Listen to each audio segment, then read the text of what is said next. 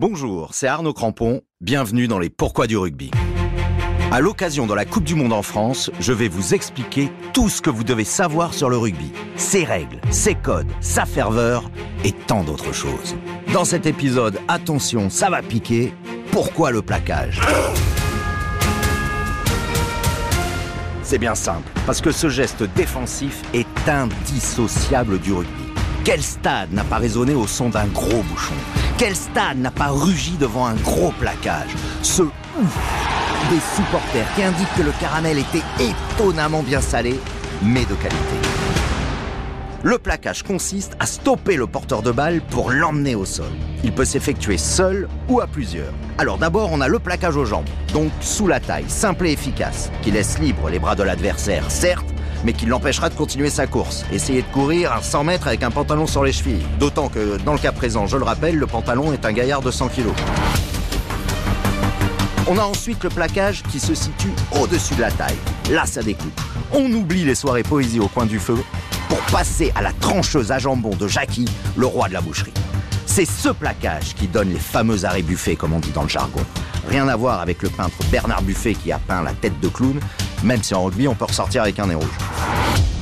Dans le rugby moderne, on voit de plus en plus de plaquages à deux, un en haut, un en bas. Le gabarit des joueurs a tellement évolué qu'il a fallu s'adapter. Deux éléphants ont plus de chances d'arrêter un SUV lancé à 130 sur l'autoroute qu'un moucheron même déterminé qui finira sa course sur le pare-brise avec une migraine carabinée. En rugby, tout le monde plaque. Du 1 au 15, il faut savoir plaquer. Même si nos avants en général, et la troisième ligne en particulier, ont une addiction certaine pour cette action de jeu. D'ailleurs, il n'est pas rare de les qualifier de tondeuses à gazon. Mais attention, le plaquage a ses règles, très strictes. Il faut enlacer obligatoirement l'adversaire avec ses bras. Une sorte de gros câlin rugueux. S'il n'y a pas les bras, pas de chocolat, puisque c'est juste un gros tampon suivi d'un gros carton. Il est aussi formellement interdit de plaquer au-dessus des épaules. Là, on passe au catch. C'est le coup de la corde à linge, appelé cravate au pays de l'Ovalie.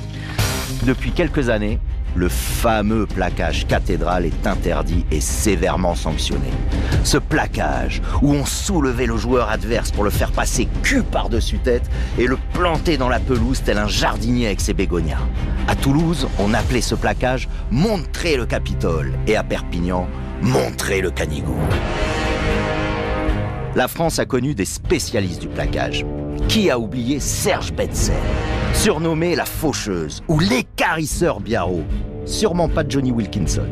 Thierry du Sautoir ne fut pas surnommé au hasard le sécateur ou The Dark Destroyer, tout comme Sébastien Chabal, affublé de sobriquets comme l'anesthésiste ou cartouche.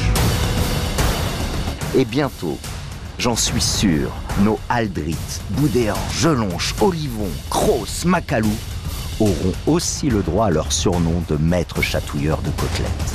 Voilà pourquoi le plaquage. Merci d'avoir écouté ce podcast sur le Rujovi. Pour découvrir tous les épisodes des Pourquoi du rugby, rendez-vous sur rtl.fr, l'application RTL et toutes vos plateformes préférées. À très vite sur RTL, dans les stades, sur le pré ou à la buvette.